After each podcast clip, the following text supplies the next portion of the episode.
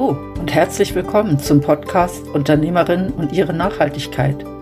Erfahre von Unternehmerinnen, wie sie in und mit ihrem Business zu mehr Nachhaltigkeit beitragen. Lass dich inspirieren und finde so den nächsten Nachhaltigkeitsschritt für dein Unternehmen. Mein Name ist Christine Abbühl und ich wünsche dir viel Spaß bei dieser Podcast-Folge.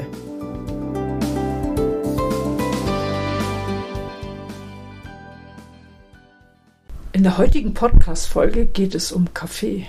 Ich muss zugeben, mein Lieblingsgetränk. Früher habe ich ganz viel davon getrunken, heute nur noch wenig, aber wieder mit Genuss. Deborah von Oyo de Café wird uns einiges über Spezialitätencafés erzählen. Und noch einiges mehr. Bleibt dran, es wird sehr spannend. Deborah, wir sitzen bei euch im Café, umgeben von lauter tollen Kaffeesorten und Verpackungen und Tassen und Filtern und alles, was so dazugehört. Und ich bin ganz gespannt, was du zu erzählen hast. Auf eurer Webseite steht, auch du kannst mit jeder Tasse Kaffee die Welt ein Stück verändern. Wie meint ihr das?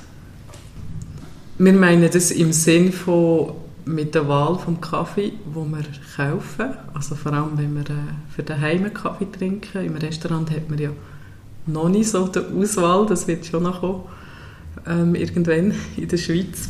Ähm, mit der Wahl vom Kaffee kann man sehr viel bestimmen, ähm, also woher das er kommt. Äh, ich finde es, ist wert, sich damit zu befassen, ähm, wo bezieht die Rösterei ihren Kaffee? Was ist überhaupt für Kaffee drin? Es steht oft nicht auf der Verpackung. Ähm, wann ist er geröstet? Wie ist er geröstet? Ähm, aber vor allem, also wir meinen das schon im Sinn von mit der Herkunft vom Kaffee. Was hat der Bauer dafür bekommen? Wie hat er ihn angebaut? Ähm, das könnte man alles äh, bei der Rösterei abholen, die Infos. Sie stehen nicht immer auf der Verpackung, aber ich finde, es lohnt sich, das ein zu hinterfragen. Und es ist nicht damit gemacht, dass man einfach gelabelten Fairtrade oder Bio-Kaffee äh, kauft. Ich finde, man muss ein kritischer sein und auch die Labels hinterfragen, was das die überhaupt äh, bedeuten für, für einen Produzent vor allem. Das lässt so ein bisschen erahnen, dass der Kaffeeproduzent im Normalfall nicht besonders gut bezahlt wird.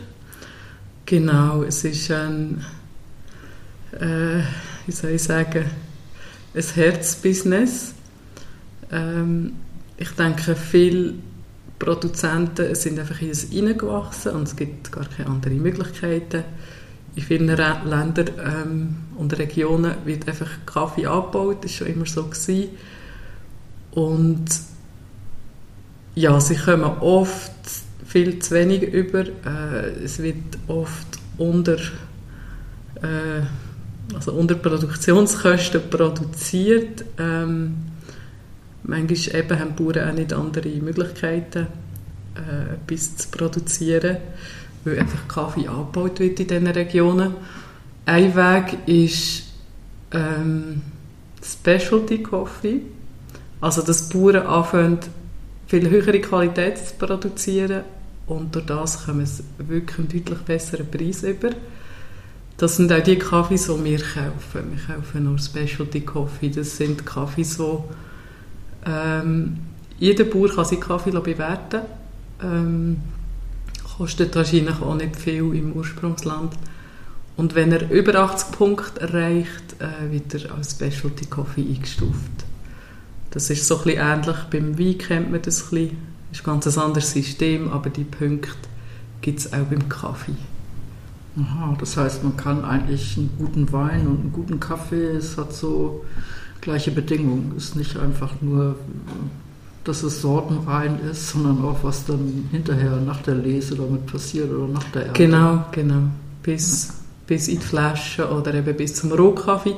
Was näher bei der Röstung passiert, ähm, ist dann ein anderer Einfluss. Also man kann auch als Rösterei einen Kaffee äh, würdig behandeln oder ihn eben verkohlen, wie das leider sehr oft gemacht wird.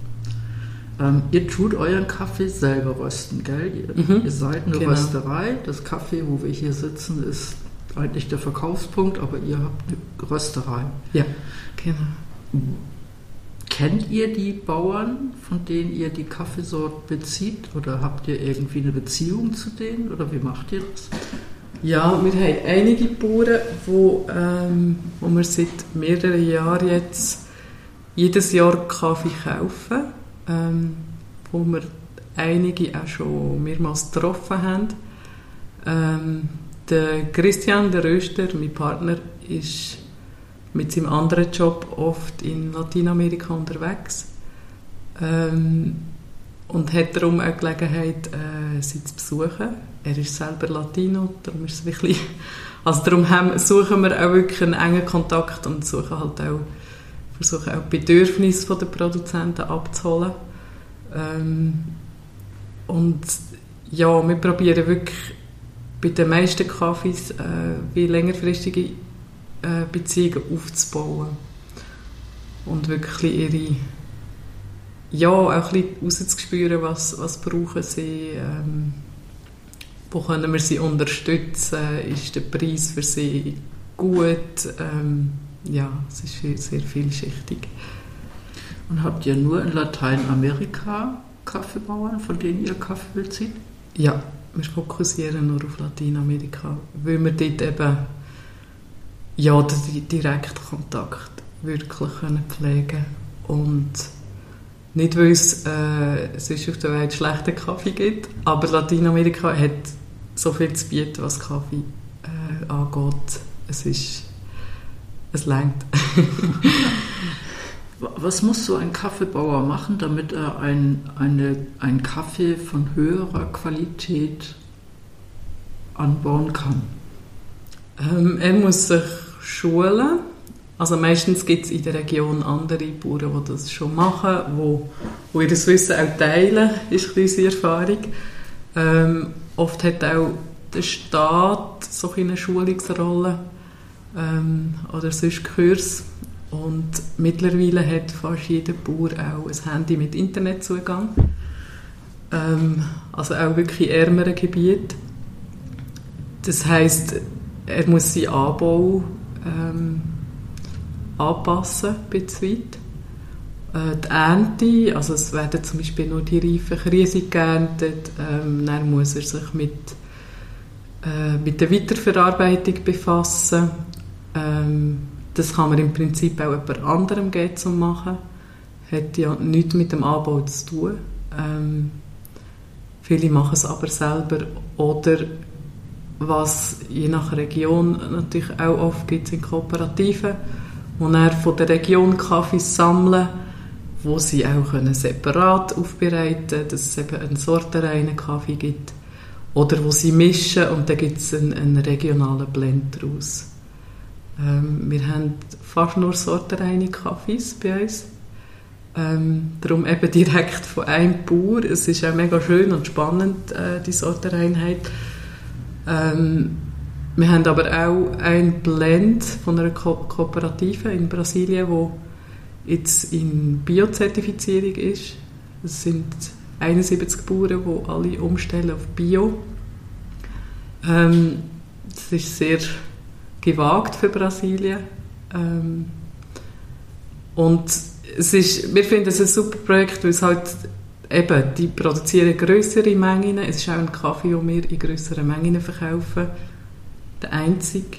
Ähm, alles andere sind mehr so exklusive ähm, kleine Sachen. Und eben, ich finde auch, man muss dort ansetzen, wo es einen Impact hat. Und es hat natürlich mehr Impact bei größeren Produzenten. Ähm, darum unterstützen wir das auch sehr und es ist auch, einfach auch ein super Kaffee. Das heißt, also Bio ist eins von den Qualitätsmerkmalen, die für euch wichtig sind, wenn ihr Kaffee einkauft, oder? Es ist eines der Merkmale, aber wir kaufen nicht ausschließlich Bio-Kaffee. Ähm, wir tun eigentlich äh, wie soll ich sagen, Kaffees oft blind ähm, probieren. Wir haben letztens gerade einen Kaffee äh, entdeckt, den wir einfach super gefunden haben und er war zufällig Bio. Gewesen, was halt auch ein dem widerspricht, ähm, dass Bio nicht kann Qualität sein kann.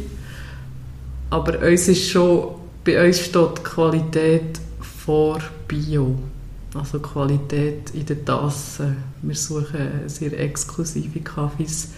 Es gibt nicht viele Produzenten, die Bio anbauen und ähm, Specialty machen.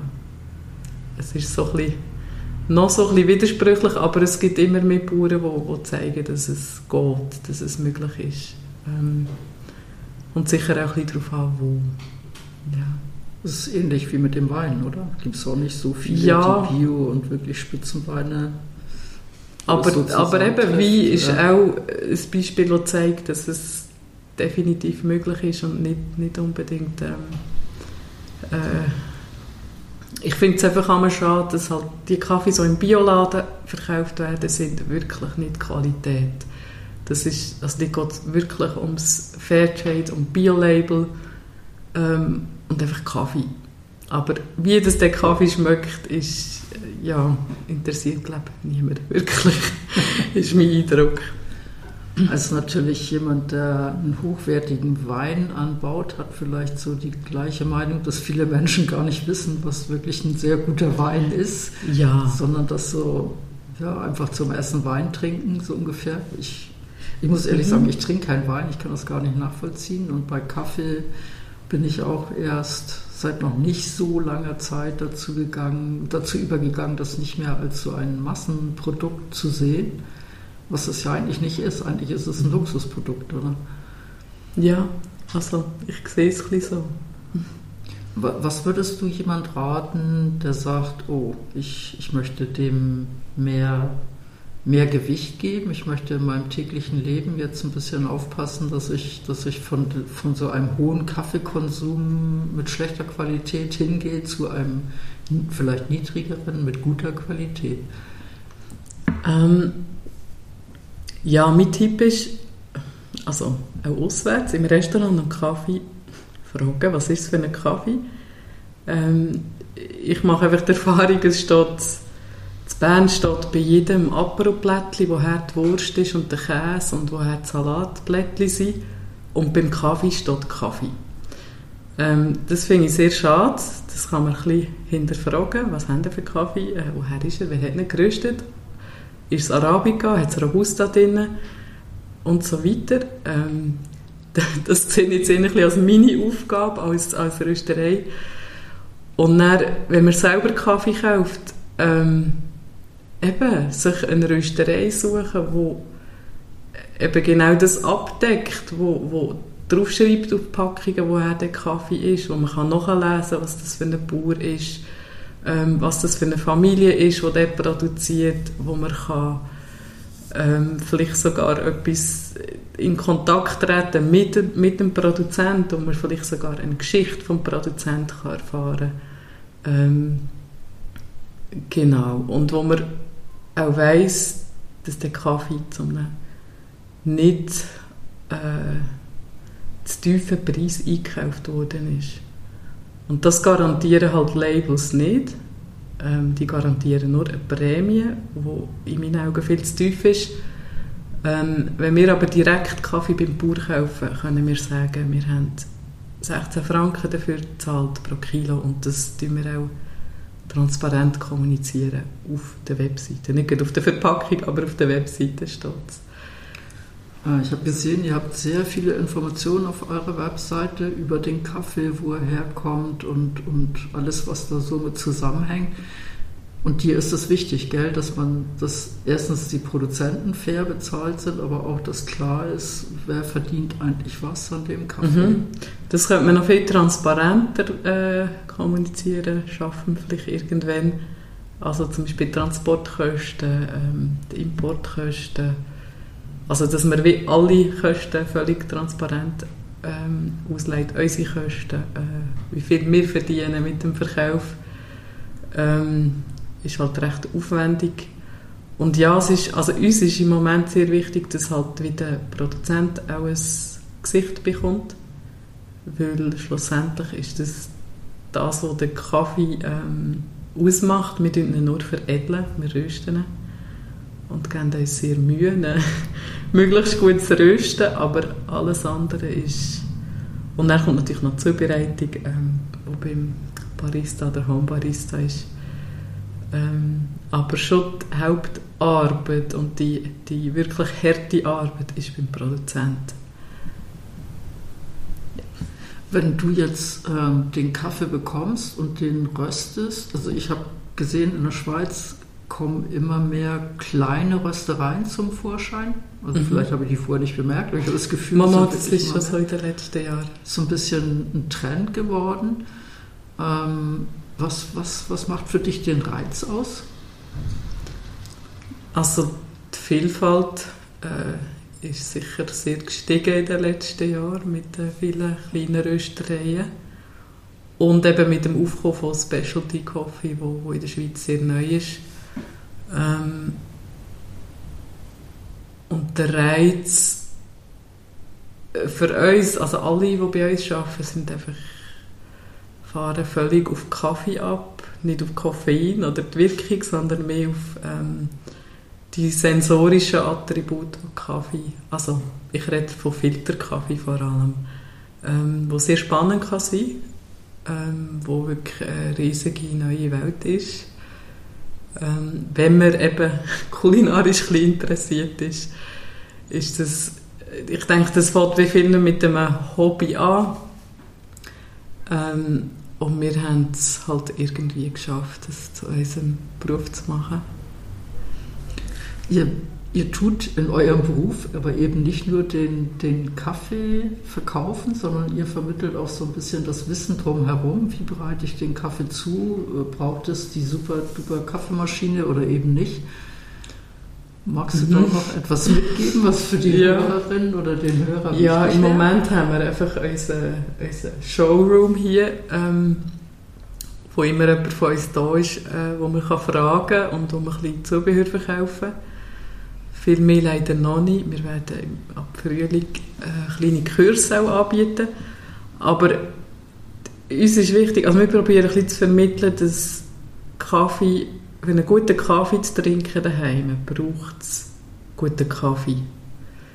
Ähm, und alles andere ist sekundär. Also ich finde nicht, dass man eine Siebträgermaschine braucht für einen guten Espresso. Ähm, mit ein paar Tricks kann man in der Bialetti sehr guten Kaffee machen. Äh, man kann sogar lernen Milchschäume für Latte Art. Ähm, für einen perfekten Cappuccino daheim mit Herzli. Ähm, äh, Filterkaffee ist etwas, was wir sehr zelebrieren und halt auch teilen. Äh, ist sehr unbekannt noch hier. Ähm, und ich denke, es ist schon ein bisschen ansteckend. Wir haben einige Kunden, die wir angefixt haben, die jetzt äh, Filterkaffee trinken. Das ist mega schön.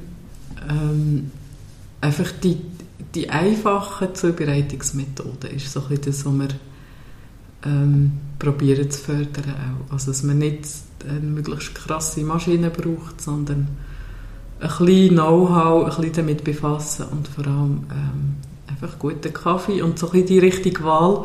Und halt auch, äh, also was ich auch sehr schön finde, ist so ein bisschen herausfinden bei einem Kunden, was hätte er gern, hätte er eher die floralen Kaffees gern oder eher die schockigen? Oder hat die Person gern fruchtige Kaffees?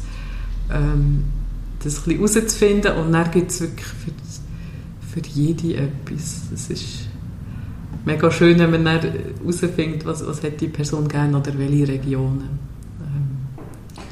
Also was ich so ein bisschen meine rauszuhören ist einmal, ich muss die, die richtige Kaffeesorte finden, die mir sehr gut schmeckt, aber da muss ich auch bei der Zubereitung noch irgendwas beachten, damit der Kaffee wirklich dann auch gut ist. Also einfach nur Wasser heiß machen und drüber gießen ist nicht. Ja, man kann sich, also Kaffee kann man ja sehr professionalisieren mit, ähm, eben mit einer Siebträgermaschine, wenn man einen perfekten Espresso will, machen ähm, Ja, Zubereitung finde ich, muss man schon ein bisschen üben, aber das Wichtigste ist schon der Kaffee. Also man kann noch so mit der Bialetti üben, wenn man einfach eine verkohlte Bohnen hat, der wird immer bitter sein. Ähm, da kann man, ja, da kann man nichts machen. genau. Super. Ich finde das einen wunderbaren Abschluss. Wenn es eine verkohlete Bohne ist, dann kann man nichts mehr machen. Das ist so wie, wie beim Grillieren auch. Oder wenn irgendwas auf dem Grill verkohlt ist, sollte man das lieber wegtun. Danke ja. vielmal. Danke vielmal. Habe ich zu viel versprochen? Ich fand es sehr, sehr eindrücklich, was Deborah erklärt hat. Besonders, dass die Kaffeeproduzenten fast gar nicht leben können von dem, was sie da anbauen. Traurig finde ich das. Wie stehst du zu Kaffee? Danke, dass du diese Podcast-Folge von Urpunkt gehört hast. Mein Name ist Christine Abbühl und ich begleite Menschen und Unternehmen auf ihrem Weg zu mehr Nachhaltigkeit. Wenn dir der Podcast Unternehmerinnen und ihre Nachhaltigkeit gefällt, würde ich mich freuen, wenn du ihn abonnierst. In diesem Sinne, tschüss, bis zum nächsten Mal.